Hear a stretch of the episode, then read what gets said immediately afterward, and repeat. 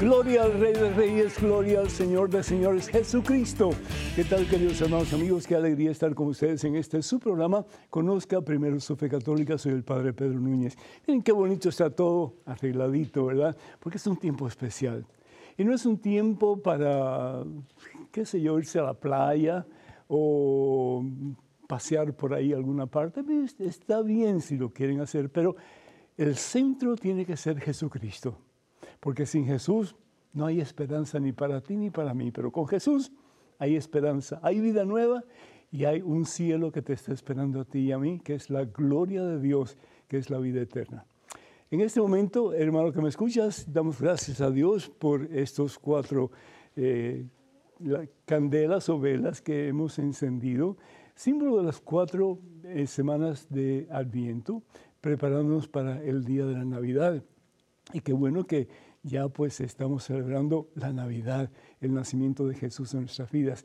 Y preparamos también para un comienzo de año, un comienzo de año. Feliz año nuevo, feliz año nuevo. Y vamos a hablar un poquito de lo que significa feliz año nuevo. Pero antes comenzamos con la oración en el nombre del Padre, del Hijo y del Espíritu Santo. Amén.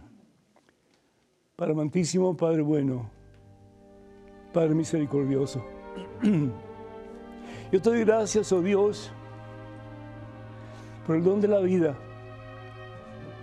Yo te doy gracias, Señor, por las dificultades que tenemos cada día en nuestra vida. Sí, gracias, Señor. Porque esas dificultades o nos echan abajo o nos hacen fuertes. Yo te doy gracias, mi Dios. Porque poniendo nuestra fe en Jesús, que nos dice, nunca los deja de huérfanos, Nunca me apartaré de ustedes.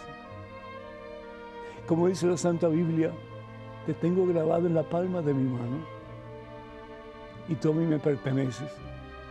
Como diría bien San Pablo, te he comprado un gran precio, dice el Señor. Eres mío. Y porque eres mío, quiero que seas feliz. Pero sabes, hijo mío, sabes, hija mía, la felicidad no se encuentra en lo que tú crees que es hermoso, que es apetecible, que es necesario en tu vida, como el dinero, las posesiones, éxito en la vida. Esas cosas pueden ser buenas, yo no sé. Pero si no tienes a Dios, no tienes nada. Pero por el contrario, si tienes a Jesucristo como centro y Señor de tu vida, hermano, hermano, lo tienes todo y nada te falta. Porque solo Dios basta. Bien decía Santa Teresa de Ávila, solo Dios basta para ser feliz. Solo Dios basta para poder decir como María Santísima, mi alma proclama la grandeza del Señor, mi espíritu se goza en el Dios que me salva. Esa es mi oración para ti en este día y en los siguientes días en que comenzamos un año nuevo. Que este sea un tiempo de acercamiento a Jesús, de recibir con manos bien abiertas y corazón bien dispuesto el regalo más grande que Dios te puede hacer a ti y me puede hacer a mí. No hay regalo más grande que el regalo de Jesús, que el regalo de tener a Cristo en el centro de nuestro Señor y Salvador Jesucristo que ya está con nosotros y poder tener dentro de nosotros. Y decir como San Pablo, ya no soy yo quien vivo, ya no soy yo, es Cristo Jesús quien vive en mí. Que este sea un tiempo de cambio, cambio positivo. Que este año que comienza sea un año de verdadero comienzo de año. Un año de acercamiento a ese que nos está esperando con brazos abiertos, que es Jesús el Señor. Bendice, Padre Santo, a cada uno de tus hijos que está escuchando, que está viendo estos momentos. Llénalo, Señor, de la fuerza del poder de la unción de tu Espíritu Santo. El que se siente caído, levántalo, Señor. Y dale fuerzas para seguir adelante en su relación contigo. El que se siente triste, dale gozo, Señor, sabiendo que el que te tiene a ti lo tiene todo y nada le falta. Bendice, Señor, a cada hijo tuyo, a cada hija tuya, con la plenitud de tu presencia. Gracias, Señor por esta oportunidad que tenemos de un nuevo comienzo, de una nueva vida, en Cristo Jesús, tu Hijo, nuestro Señor. Que este comienzo de año sea diferente a los demás. Sea un año que nos dejemos transformar por Jesús, para en el nombre de Jesús poder transformar a los miembros de nuestra familia y, ¿por qué no?, al mundo entero. A Cristo que vive gloria, honra y honor por los siglos de los siglos. Amén, Señor. Amén. Bendito seas. Damos gracias, oh Dios, a ti por tantas personas que nos escriben, que nos llaman pidiendo oración. Y qué bueno que ustedes confíen en nosotros para que nosotros, unidos a ustedes, podamos pedirle al Señor por sus intenciones. Sabiendo que cuando más se unen en oración, ¿qué pasa? Ahí está Jesús en medio de ellos. Doy gracias a Dios por Ambrosia Abreu de Bronx, New York, que pide oración por la familia Abreu y Domínguez. Y también por ella que se cayó y se lastimó la cara. Que el Señor le bendiga y la sane pronto. Oscar Roberto de Guatemala pide por el Papa, los cardenales, los obispos y todos los sacerdotes. Muchísimas gracias, Oscar. Dios te bendiga, tenga abundancia. Y Ana Ríos de Puerto Rico pide por ella, ya que se siente vacía aunque recibe a Jesús, no siente nada. ¿Sabe una cosa? Madre Teresa de Calcuta estuvo creo que más de 30 años sintiéndose vacía. Pero eso la fortaleció enormemente. Y eso fue lo que la impulsó a ser santa para la gloria de Dios. Esa es mi debilidad que encuentro mi fortaleza, dice San Pablo. Y mi fortaleza es Cristo. En Él todo lo puedo. Así que si te tienes vacía, dale gracias a Dios. Si te sientes llena, dale gracias a Dios. Si te sientes así como medio y medio, mientras haga la voluntad de Dios y camines en el camino del Señor, eso es lo que importa. Mario Brizuela de México pide al Señor le ayude a tener más fe. Bendito sea Dios. ¿Y qué es fe? Dice la palabra de Dios en Hebreos capítulo 11, versículo 1, fe es la certeza de lo que no vemos. A veces no vemos a Jesús por ninguna parte. A veces preguntamos, ¿y dónde está Dios en este momento difícil? Pero sabes una cosa, fe es la certeza de lo que no veo, es cierto. Él está contigo y nunca te abandona. Cuenta con nuestras oraciones. Marelis de Argentina pide oración por ella, por su hijo que es diabético, que el Señor les bendiga en abundancia hoy siempre. Y Miguel Sotelo de Perú da gracias al Señor por su familia. Muchas bendiciones para ustedes. Y Ana de Ana, perdón, Ana Martorell, perdón, de New York pide oración por ella, por todos sus hijos y familiares, para que el Señor les bendiga, que el Señor bendiga a todos y cada uno de ellos y te bendiga a ti, Marta, y los proteja de todo mal. Eh, también pedimos por todos aquellos que piden oración a través de nuestras redes sociales y ellas son las siguientes, las redes sociales. Los únicos medios oficiales de las redes sociales de este servidor son los siguientes. Tenemos un poquito más rápido el teleprompter, por favor. A Facebook, vaya a facebook.com diagonal P. Pedro Núñez, por favor. También tenemos eh, em, los programas en X, que antes era Twitter, y también en Instagram y en YouTube. Así que no hay excusa para no verlos, ¿sí? Y para comunicarse con nosotros, por favor, vayan a Padre Pedro Núñez, Padre Pedro Núñez, y recibiremos su correspondencia. Y ten en cuenta, por favor, tenga mucho cuidado de los perfiles falsos que piden dinero en nuestro nombre. Eso nunca lo haríamos a través de estos medios que acabo de mencionar. El tema de hoy es deja atrás el hombre viejo, deja atrás el hombre viejo. ¿Y qué es el hombre viejo?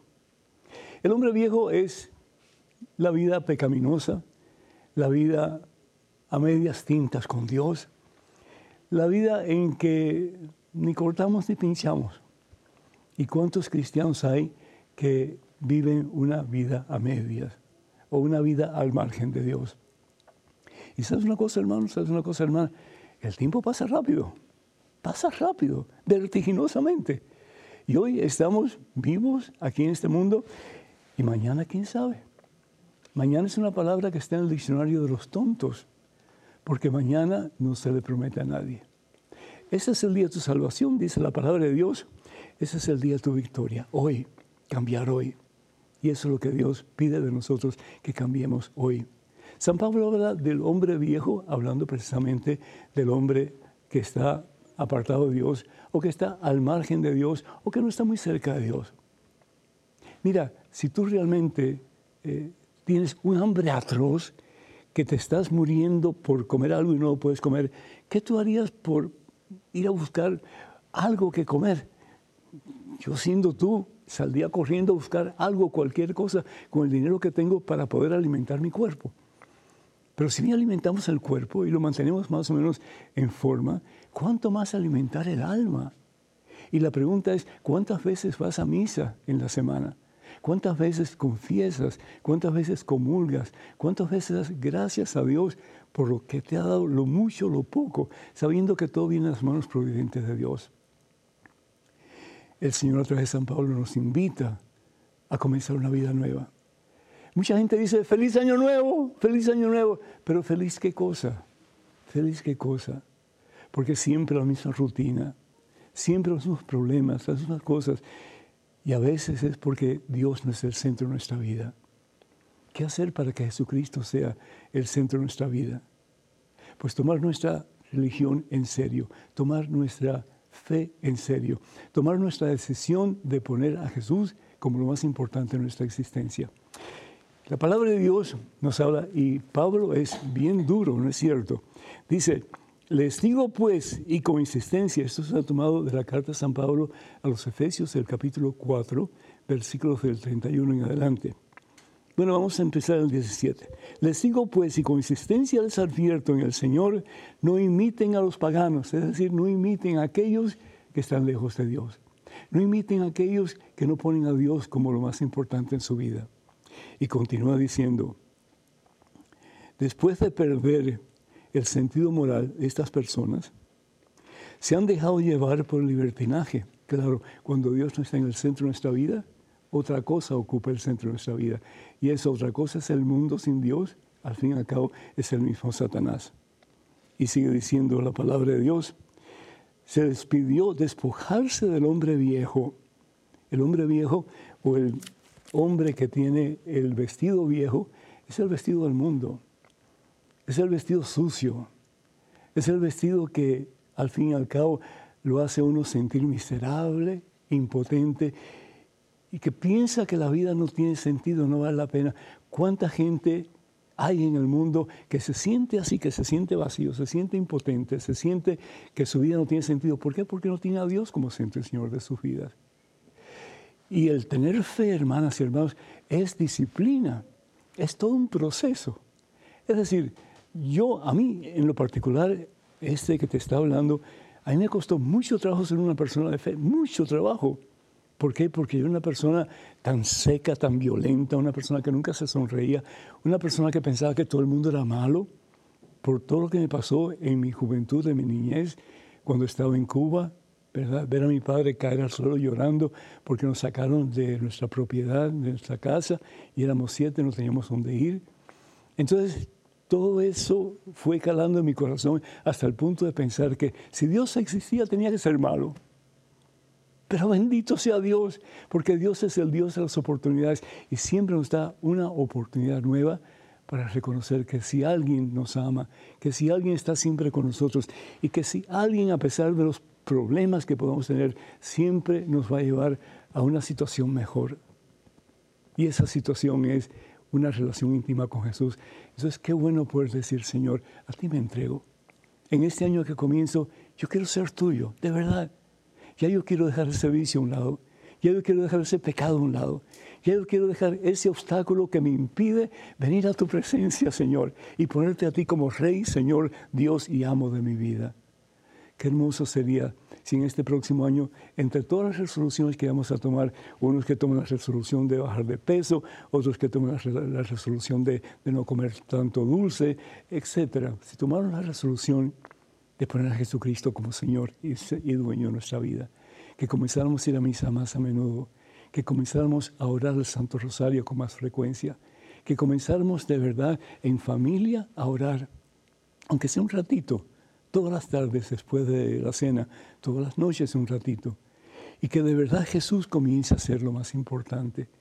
Que Jesús de verdad comience a ser el centro y el Señor de nuestras vidas, de nuestras de nuestras caídas, de nuestras levantadas, sabiendo que Él nos quiere levantar más y más aún y llevarnos al centro de su corazón. Todos vamos a cometer errores, pero que los errores cada vez sean menos y menos pecaminosos y que la gracia de Dios reine con más poder y más fuerza y más autoridad en nuestras vidas y en las vidas de nuestros seres queridos. Hermanas y hermanos, si así lo hacemos, los cambios van a ser patentes, los cambios van a ser poderosos, te los aseguro. Me gusta mucho la historia de aquella familia que iba en su automóvil de paseo y de pronto chocan con un enorme árbol y todo el mundo queda inconsciente. Todo el mundo menos uno, que era el mono que iba con ellos. Un mono, ¿sí? Un mico. Y bueno, pues viene la policía y no sabe quién preguntarle qué había pasado. Y el único que estaba vivo y como, como que alerta, consciente, era el mono. Y dice el otro policía, bueno, vamos a preguntar al mono a ver qué nos dice. No, pues si el mono sabe hablar, pero vamos a preguntar de todas maneras. Y bueno, pues le pregunta al mono, oye mono, ¿y qué pasó? ¿Qué estaba haciendo el chofer? De aquí, de aquí, de aquí, de aquí. Y la esposa que estaba haciendo... Y los hijos que estaban haciendo...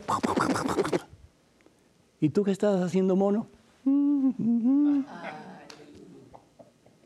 Y eso es lo que pasa cuando nosotros permitimos que el pecado se apodere de nosotros. Cuando los vicios y las malas costumbres se apoderen de nosotros, permitimos que eso maneje nuestra vida. Que este sea un nuevo comienzo. Que comencemos a poner a Jesucristo como centro Señor de nuestra vida. Que Él nos maneje. Que Él nos lleve de su mano hacia esa meta maravillosa que Él tiene reservada para ti y para mí, que es el cielo. Entonces, de verdad, este próximo año será un feliz año para todos. Que así sea. Bendito sea Dios. Número telefónico para que se comuniquen con nosotros es el 205-271-2924. 205-271-2924. Vamos a una pequeñísima pausa, pero regresamos en cuestión de momentos. Así que, hermanos, hermanos, por favor no se vayan, quédense con nosotros.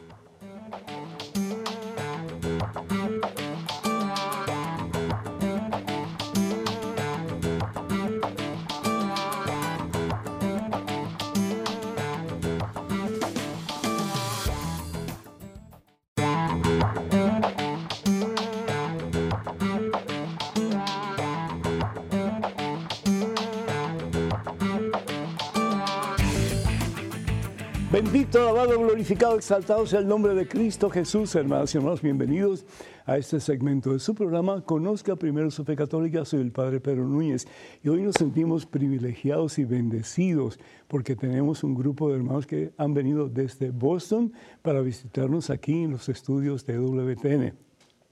Y les invitamos a todos ustedes que quieran venir por acá, pues más que bienvenidos en que podamos servirles pues a la orden, definitivamente. Y este grupo consiste de un hermano y el resto son hermanas. Y bueno, porque todo el mundo está trabajando, los, los hombres están trabajando. Pero de vez en cuando, hermano que me escuchas, tómate un descansito y acércate más al Señor. Y especialmente si puedes venir para acá, para WTN, te recibimos con brazos abiertos. En estos momentos tenemos la primera pregunta del estudio. Adelante, por favor, tu nombre y tu pregunta. Padre Pedro. Primero, es un placer estar con usted en vivo y en directo. Gracias. Es una bendición. Dios te bendiga. Padre, mi inquietud es, a medida que se acerca el final, que uno cree que son cinco años, porque ya tengo 85. Mira, pues y no uno vive, yo Ah. creo, hasta los 90, si nos va bien y Dios nos lo regala. Ah. Mire, cada día mi angustia es ese final y pensar qué sucede. De verdad le tengo terror al purgatorio. Quiero pasar poniéndome las manos así ¿Sabe qué, derechitas. es el, sabe qué es el purgatorio? ¿Me permite explicarle? Sí, Sí. Si vamos a la primera carta de San Pablo a los Corintios, Ah, vamos aquí un momentito, primera carta de San Pablo a los Corintios del capítulo 3, dice la palabra de Dios lo siguiente, fíjense, no hay que temer, no hay que temer en absoluto. Dice así, un día se verá el trabajo, es decir, la obra. Los hermanos protestantes y evangélicos dicen que las obras no salvan, que lo que salva es la fe. Claro, la fe en Jesucristo, sin la fe no hay nada, ¿verdad? Pero la fe tiene que traducirse en obras, son como dos navajas de una misma tijera. Así que la obra es muy importante. Dice, dice Santiago que la, la fe sin obra está muerta. Entonces dice aquí la palabra de Dios, un día se verá el trabajo, la obra de cada uno. Se hará público en el día del juicio, cuando todo será aprobado por el fuego. ¿Y qué es el fuego? En este caso es el amor puro de Dios. Es decir, Dios es amor. Y eso es lo que vemos, por ejemplo, en, los Hechos de los Apóstoles, en el capítulo 2, el versículo 1 en adelante, que caen como llamaradas de fuego que se van posando sobre los apóstoles y quedan llenos del Espíritu Santo, es decir, quedan llenos del amor de Dios. Continúa. El fuego, pues, probará la obra de cada uno. Si lo que se ha construido resiste el fuego, es decir, está a nivel del amor de Dios, será, será compensado. Pero si la obra se convierte en cenizas, es decir, que para nada, no, no ha sido una vida de, amor como la vida de Jesús. El obrero tendrá que pagar, se salvará, pero como a través del fuego. Ese es el purgatorio. Entonces, qué hermoso que ya usted sabe que ya tiene sus dos piececitos en, ya en la antesala del cielo, ¿sí? ¿Y, cuál, es el, cuál es el dolor? El dolor sabe cuál es y que lo presenta la Biblia como eh, algo que, que, es realmente pues, fuerte, es el dolor de no estar con Dios. ¿Sabe usted que Dios está tan cerca, pero sin embargo no lo puede tener con usted? Ese es el dolor. Cuando, por ejemplo, yo eh, vi a mi madre y a mi padre por primera vez después de cinco años, cuando pudieron salir de Cuba, eh, el dolor de, de, ver que llegaban pero no llegaban. ¿sí? Y ese es un dolor que no tiene explicación. No es un dolor corporal, pero sí es un dolor del alma. Entonces, es ese dolor que la va a purificar y que usted en vez de estar adicta o apegada a las cosas del mundo, se va a despegar de todo para apegarse entonces solamente a Cristo Jesús. Y en ese momento maravilloso, trascendental, en que usted se pega o se apega totalmente a Jesús, usted ya entra en la presencia de Dios en el cielo para disfrutar la plenitud de la vida eterna. Así que disfrútelo, disfrútelo. Decía Santa Teresa de Ávila, muero porque no muero, porque ya quiero estar con Él. Así que no tenga miedo, no tenga miedo. 365 veces la Santa Biblia dice, no tengas miedo. Dios te bendice, gracias. Tenemos otra pregunta de, del estudio. ¿Con quién vamos a hablar? Hola, buenos días, padre. Un gusto volverlo a ver. Mi nombre es Adela Santana. Adela, mucho gusto. Este, doy gracias a Dios por haberlo conocido. Gracias, a sus enseñanzas, este, llegué al matrimonio. Ah, vivíamos a mi esposo y yo en pecado. Y gracias a usted recibimos nuestra, nuestra bendición. Y doy gracias a Dios, por eso. Bendito sea Dios. Ah, pidiendo a, a, todos nuestros hermanos en Cristo que sigamos orando por ustedes, nuestros sacerdotes, por nuestros obispos y por nuestro Papa Francisco. Amén. Y, y precisamente esa es mi pregunta acerca de ahorita la situación que está acerca de un obispo en Texas. Eh, mi pregunta es, ¿puede ser destituido un obispo y el por qué? Sí, claro. Es igual que si usted, por ejemplo, es cabeza de su organización, vamos a decir, usted tiene eh, una organización en que hay muchas personas que están trabajando en ella y tiene ciertas personas que están eh, ejecutando responsabilidades específicas. Y si una de esas personas, pues, empieza a decir cosas que están en contra de lo que usted está tratando de enseñar, la persona tiene todo el derecho de expresar su punto de vista, pero no públicamente tiene todo el derecho de expresarse, pero frente a frente con la persona que toma, eh, que toma la, cabeza de esa empresa o de esa, de esa organización. Lo que le pasó a este obispo de Tyler, Texas, es que él pues se fue un poquito más allá de lo que realmente debía haber hecho. Y no solamente pues ah, eh, tuvo problemas en el sentido de que empezó a hablar eh, cosas que no son ciertas del Papa, pero llegó un momento en que lo hizo público a través de los medios de comunicación.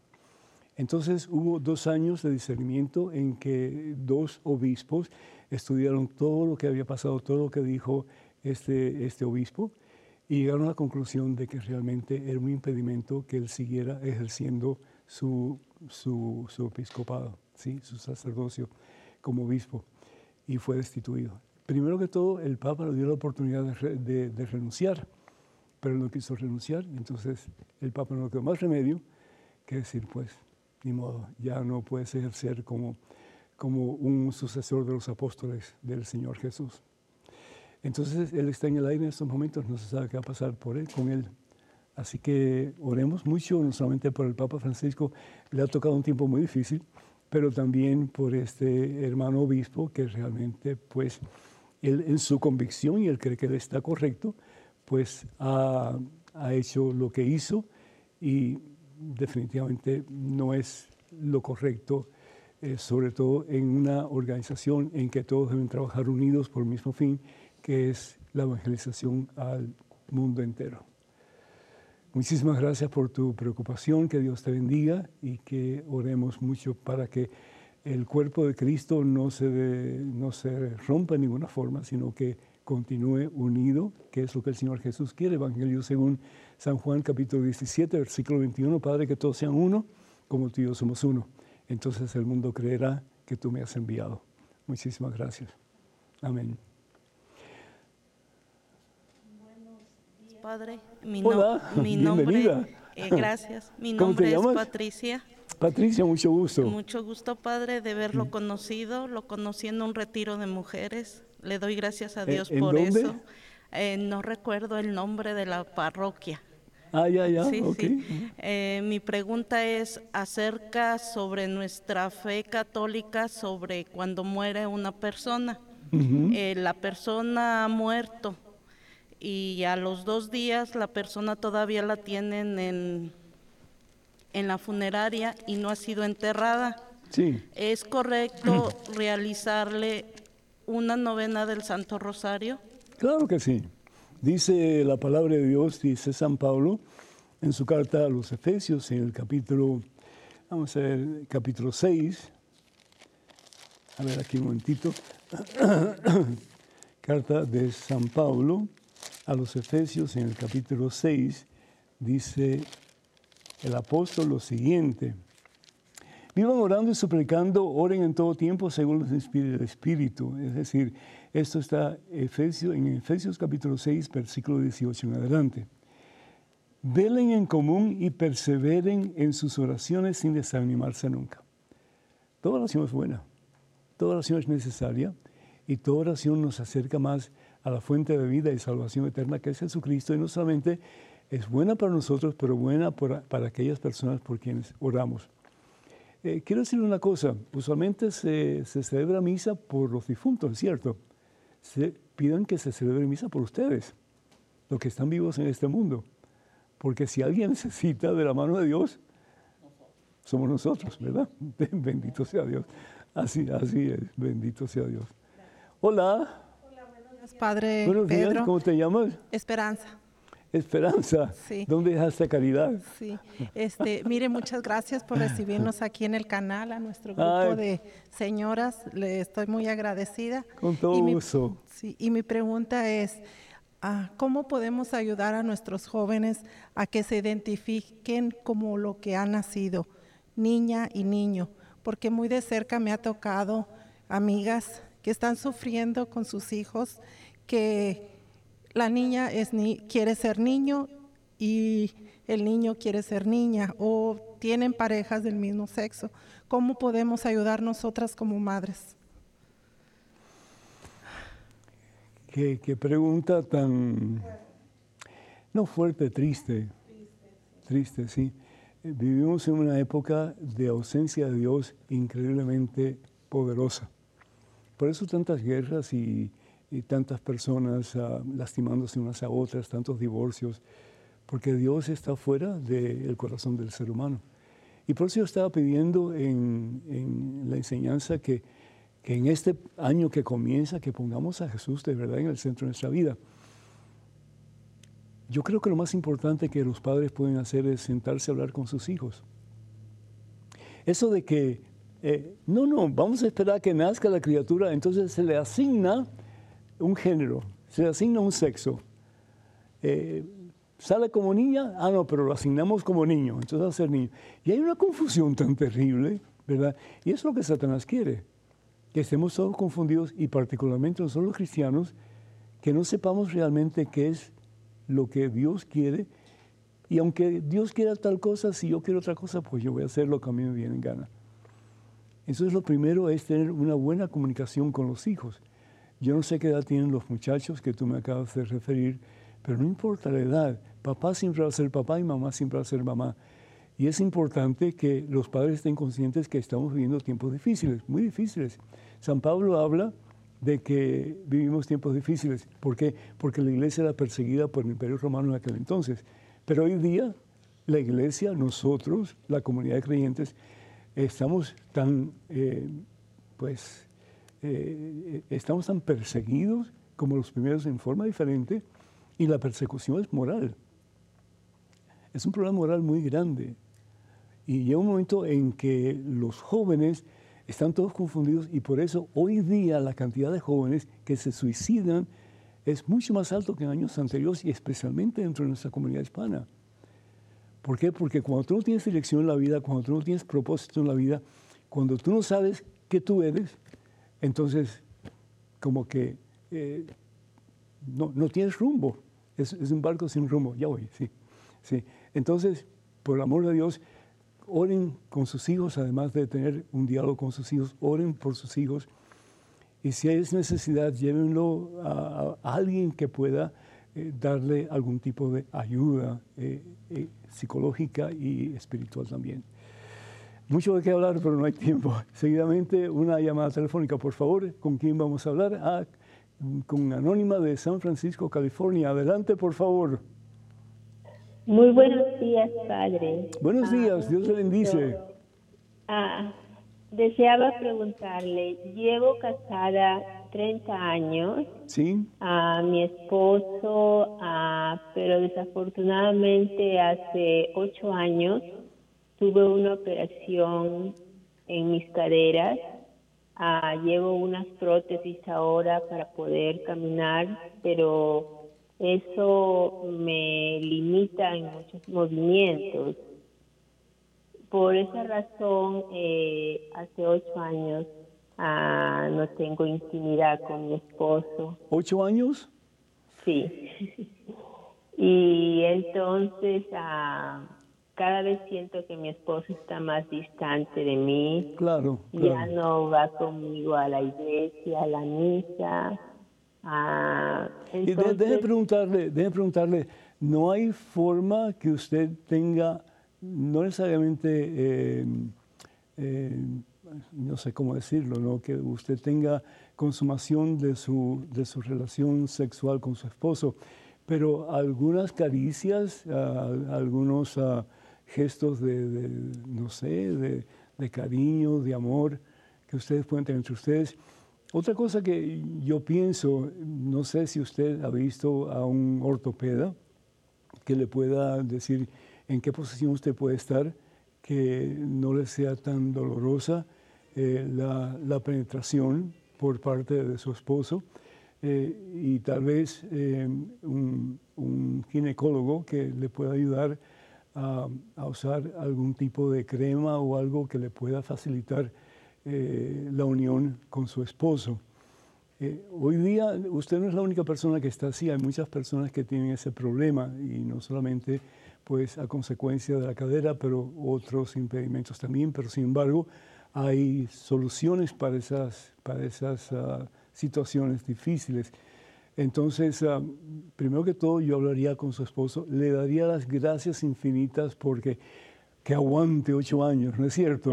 Eh, no, no, todo el mundo estaría dispuesto a hacer eso. Él la tiene que amar muchísimo a usted. Así que dele gracias a Dios y a su esposo por todos estos años que él ha estado en abstinencia realmente, ¿no? Entonces, eh, yo no sé, ¿ha hablado usted con algún ortopeda o con algún ginecólogo últimamente? He hablado a ellos. ¿Y le han recomendado algo para, para, para usted, para mejorar la situación o no? Me han recomendado diferentes eh, métodos, incluso usar otras partes del cuerpo. Ajá. Y entonces esa era mi pregunta. Ah, yo no sé. No hay ningún ah, problema, no hay ningún problema. Es decir, ustedes están casados, y, ustedes, perdón, pues hacen lo que pueden. Em, y, ni modo, pero lo importante es que ustedes puedan expresar su amor el uno por el otro, en la forma en que ustedes sean capaces de hacerlo, eh, sin, sin, llegar a la morbosidad, ¿verdad? Entonces, si usted desea, eh, podemos hablar un poquito más a fondo de esto fuera de cámaras, porque no quiero eh, interferir con, con, la educación de, de, ningún muchacho, de ningún joven que, que, pueda tomar las cosas al revés, ¿no? Entonces, eh, si usted tiene nuestro número telefónico, si usted por favor nos llama en algún otro momento, pues yo con todo gusto trataría de, de indicarle el, el camino a seguir. Pero usted debe de dar las gracias al Señor y a su esposo por todos estos años en que usted pues se ha cohibido y lo ha cohibido él de relaciones íntimas en su matrimonio. Y le felicito porque usted está buscando solución de acuerdo a la voluntad de Dios y si hay soluciones y si hay posibilidades. Que Dios me la bendiga y bueno, hasta otro momento, espero que sea pronto. Número telefónico para que se comuniquen con nosotros 205-271-2924. 205-271-2924. 2924. Vamos a hacer pequeñísima pausa, pero regresamos en cuestión de momentos. Así que hermanas, hermanos, no se vayan, quédense con nosotros.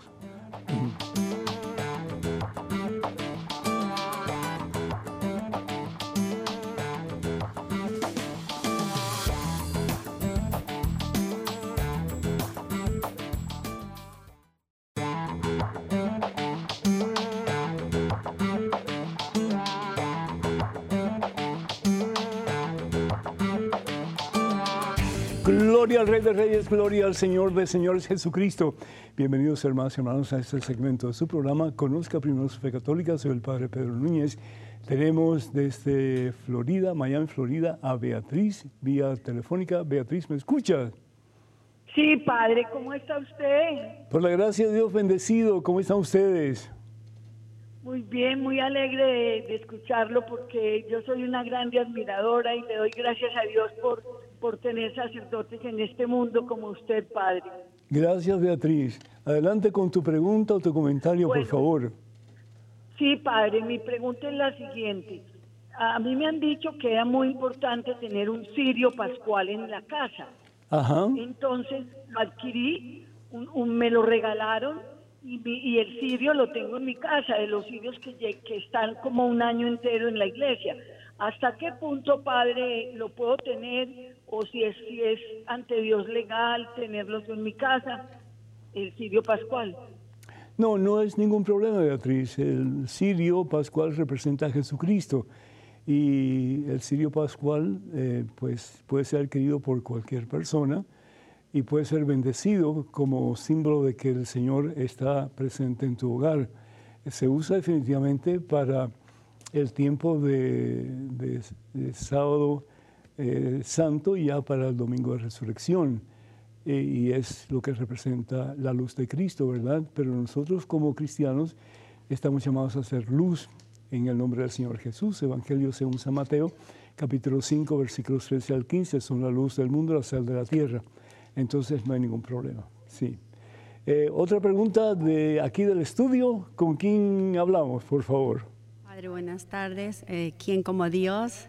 Mi nombre, mi nombre es Pilar Millán y estoy aquí acompañando a mi madre, Cecilia. Mucho gusto, Pilar. Eh, sí, padre. Una de las preguntas que tengo es, ¿cómo le explicaría a usted a los jóvenes y a nuestros niños el gran y hermoso misterio de la Santísima Trinidad? Muy bien, yo lo explicaría en una forma alegórica, pero eh, está muy distante de la realidad, pero por lo menos es lo mejor que puedo hacer. ¿Cuántos dedos tiene mi mano? ¿Cuántas manos tengo? Una. Cada uno de los dedos actúa de forma diferente, ¿no es cierto? Sí, Padre. Pero es una sola mano. Dios, tres divinas personas, un solo Dios verdadero, pero cada uno tiene un propósito, se puede decir, una misión, se puede decir, una, una tarea que realizar, se puede decir. Pero los tres son uno. La Santísima Trinidad, tres personas divinas, un solo Dios verdadero la mano, cinco dedos, una sola mano. Gracias, ¿Sirve de algo? Gracias, Padre. Bendito sea Dios. Bien, pues muchísimas gracias por la pregunta, muy agradecido. Otra pregunta por parte del estudio. Adelante, por favor. Qué bueno que están preguntando hoy, Dios mío santo, aleluya. Padre Pedro, bienvenido. Muchas gracias, Padre Pedro. Mi nombre es Luis Millán, vengo de Boston y es una bendición estar aquí en presencia, en frente de usted, Padre. Gracias, amigo. Dios te bendice. La pregunta mía es la siguiente, Padre. Eh, hay personas que con una intención muy sana, después de que muere un familiar y lo creman, traen las cenizas a, a la casa. ¿Qué, ¿Cuál es la opinión de la iglesia? ¿Qué es lo que manda la iglesia? ¿Y de qué manera se puede orientar a esas personas que sanamente hacen eso? Sí, el, el problema son dos. Primero que todo, la iglesia pide, si no, tal vez hasta aún exige, que haya una santa sepultura, es decir, que se sepulte eh, los restos de la persona. Eh, de la tierra salimos y la tierra regresamos, ¿verdad? En el libro de Génesis. Entonces la importancia de que esa persona tenga un lugar de descanso, aunque realmente el alma no descansa, el alma si está en presencia de Dios, pues el alma está en una actitud activa todo el tiempo, recibiendo la gracia, la Mm, bueno, la gracia no, porque ya realmente en el cielo no hace falta gracia, pero sí la, la vida, la presencia, el amor, la paz del mismo Señor. Y si se deja en la casa, pues es un problema, sobre todo desde el punto de vista psicológico, porque hay una frase en inglés que dice, let go, let God, ¿sí? Suelta y deja que esté en la presencia de Dios. Entonces, mientras los tengas en la casa, pues se corre el peligro de que la persona doliente pues continúa pegada a esa persona que ya realmente no está ahí, porque esa persona ya está en presencia de Dios, esperamos, en el cielo o en el purgatorio. Entonces no es recomendable que los restos de la persona difunta eh, queden en casa. Eso, eso, eso está mal. Está mal. Sí, bien. Tenemos un correo electrónico una pregunta. Adelante, por favor. Soy de Costa Rica y quiero saber algo. Si una niña recibe abuso de su padre y él nunca ha mostrado arrepentimiento, a la madre tampoco le importaron sus niñas, pero sí el amor de ese esposo abusador, las niñas deben seguir visitándoles porque la Biblia dice honra a padre y a madre. Dios condena a los hijos que se alejan de sus padres en esta condición. Anónima muchísimas gracias por tu, por tu pregunta. Definitivamente no la lleven, no la lleven. Más aún, deben de reportar lo sucedido a las autoridades, porque eh, eh, el hacer algo así destruye definitivamente la vida de la persona. Yo recuerdo cuando era un joven sacerdote, hace mucho tiempo eso ya, disculpen, Ah, sucedió algo por el estilo.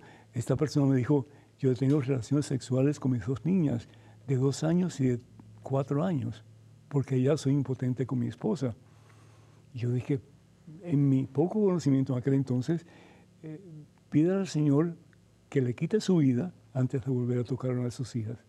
Porque usted no sabe el daño que usted le ha hecho y le seguirá haciendo sus hijas si usted continúa en ese estilo de vida.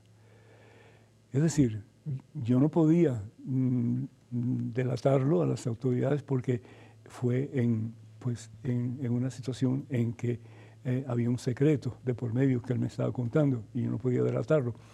Pero si ustedes saben lo que ha pasado con esa criatura, por favor, eh, comuníquense con las autoridades.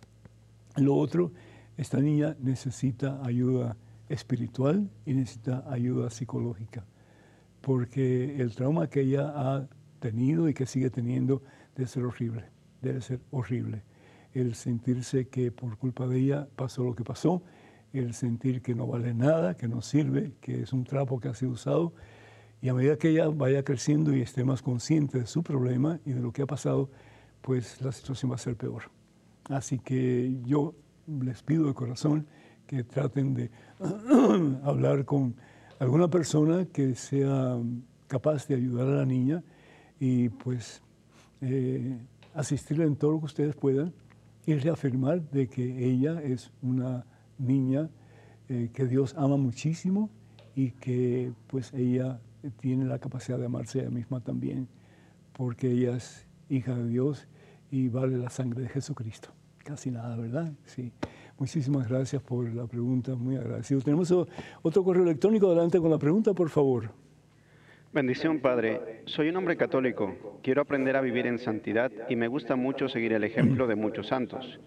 Pero a mi novia, que también es católica, a veces le molesta que yo quiera imitar mucho de las cosas que ellos hicieron, porque ellos vivieron otra época. ¿Qué me aconseja para hacerle entender que no hay nada de malo en eso? Antonio de Venezuela. Antonio, muchísimas gracias por tu, por tu pregunta. La palabra de Dios nos habla claramente de que estamos llamados a la santidad, no a la mediocridad. ¿Y qué es un santo? ¿Qué es ser santo? Ser santo es imitar al santo que es Jesucristo. Entonces, el decir que los santos vivían de tal forma porque era el pasado, no. Eh, para Dios no hay pasado ni hay futuro, Dios es el eterno presente. Entonces, lo que pasó eh, y la forma en que eh, estos hombres y mujeres y jóvenes y aún niños optaron por caminar de la mano de Jesús es válido hoy día también y será válido hasta el fin de los tiempos. El problema es que vivimos en una sociedad muy egoísta, muy yoísta, muy centrada en nosotros mismos. Yo voy a hacer lo que a mí me da la gana. Es el pecado primero de nuestros primeros padres, el pecado de la soberbia. Yo voy a hacer con mi vida lo que yo quiero, le gusta a Dios o no le gusta a Dios. Yo te felicito a ti, porque tú quieres vivir una vida de acuerdo a la voluntad de Dios. Yo no sé cuál es el problema entre ustedes dos, ni, ni hace falta saberlo. Me lo imagino, pero no hace falta saberlo. Pero a tu novia, mira, yo no sé para qué la gente eh, tiene un noviazgo, si no es para conocerse más a fondo el uno al otro. Y si el noviazgo no es para conocerse uno al otro mejor y para ver si hay posibilidades de que los dos puedan vivir una vida, pues, eh, junta, en, en feliz matrimonio, entonces esa persona no es para ti. Y, lo digo, ojalá viendo a tu novia también, que tal vez no le gusta lo que estoy diciendo, ¿sí? Pero, o con Cristo o sin Cristo, hermano. ¿De la mano de Cristo o de la mano del mundo? Y tenemos que tomar una decisión. La palabra de Dios en el Evangelio según San Mateo, capítulo 7, y este, este pasaje a mí me gusta muchísimo porque más claro ni el agua, dice la palabra de Dios lo siguiente. Evangelio según San Mateo, en el capítulo 7, dice, versículo 13 y 14. Entren por la puerta angosta, porque la puerta ancha es espaciosa y el camino que conduce a la ruina es amplio. Y muchos son los que pasan por él. Pero qué angosta es la puerta y qué escabroso el camino que conduce a la salvación y que pocos son los que lo encuentran. Tremendo.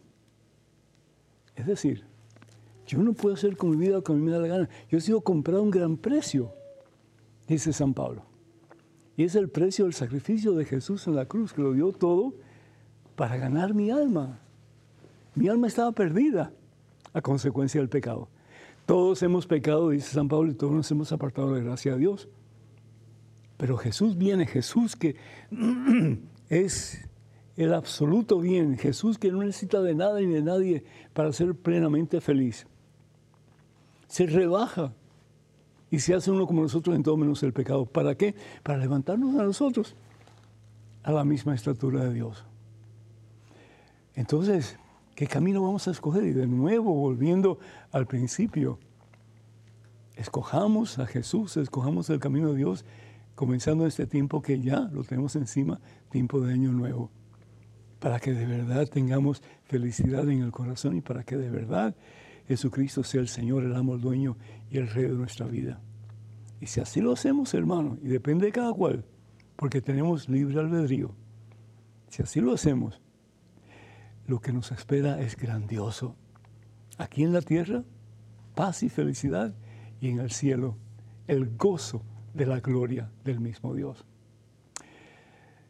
Levítico capítulo 11, versículo 44, sean santos porque yo tu Dios soy santo. Mateo capítulo 5, versículo 44, sean perfectos, es decir, santos, como mi Padre es perfecto, es santo. Hay que pensar, hermanos, hay que pensar.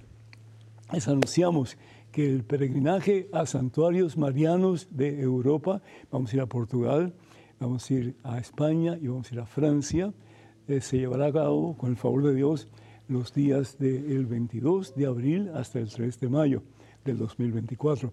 Para más información, por favor, comuníquense con la señora Maciel Carrasco en Canterbury Pilgrimages, que es la agencia de viaje y el número de ella, eh, que es regular y también WhatsApp, es el 347-463-3998. Repito, 347-463-3998.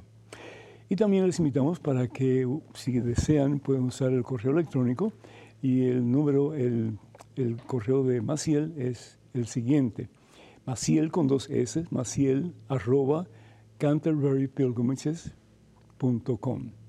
maciel arroba canterburypilgrimages.com. Y les recordamos que tenemos mucho material en español en el catálogo religioso de WTN. Los libros de Madre Angélica, muchos de ellos se han traducido al castellano, así que lo tienen a su disposición. Y también tenemos libros de este servidor, el Padre Pedro, como este, que acaba de ser republicado y se titula Conozca más su fe católica. Responden a 100 preguntas sobre la fe y creo que les ayudaría mucho en su caminar con el Señor Jesús. También tenemos este que se titula 150 historias que cambiarán tu vida. Es un pasaje bíblico, una meditación y un, un breve pues, examen de el, pasaje bíblico. Creo que les ayudaría bastante. Y este otro que se titula Promesas bíblicas para tiempos difíciles si vivimos tiempos difíciles, son esos tiempos. Así que cualquier este material que ustedes puedan informarse sobre ellos o que quisieran adquirir, pues por favor vayan al catálogo religioso de WTN, número telefónico 205-795-5814. Repito, 205-795-5814. Eh, queremos también pues pedirles que nos escriban con sus comentarios, sus ah, preguntas, etcétera. Por favor, vayan a Padre Pedro arroba ewtn.com, Padre Pedro arroba ewtn.com. Y también pues les invitamos para que sigan orando por este ministerio, tanto este programa en sí como por EWTN, Radio Católica Mundial y todas sus afiliadas. Y también cuando puedan pues envíen sus aportes económicos para poder seguir llevando al mundo la palabra de Dios que es tan costosa y tan difícil de proclamar. Que el Señor les bendiga en abundancia este día por siempre, los colmen de santa paz. En el nombre del Padre, del Hijo y del Espíritu Santo. Amén. Hermanos y hermanos, vayan con Dios. Dios siempre irá con ustedes. Que pasen un día muy feliz, un feliz año nuevo y hasta el próximo año, Dios mediante. Mm-hmm.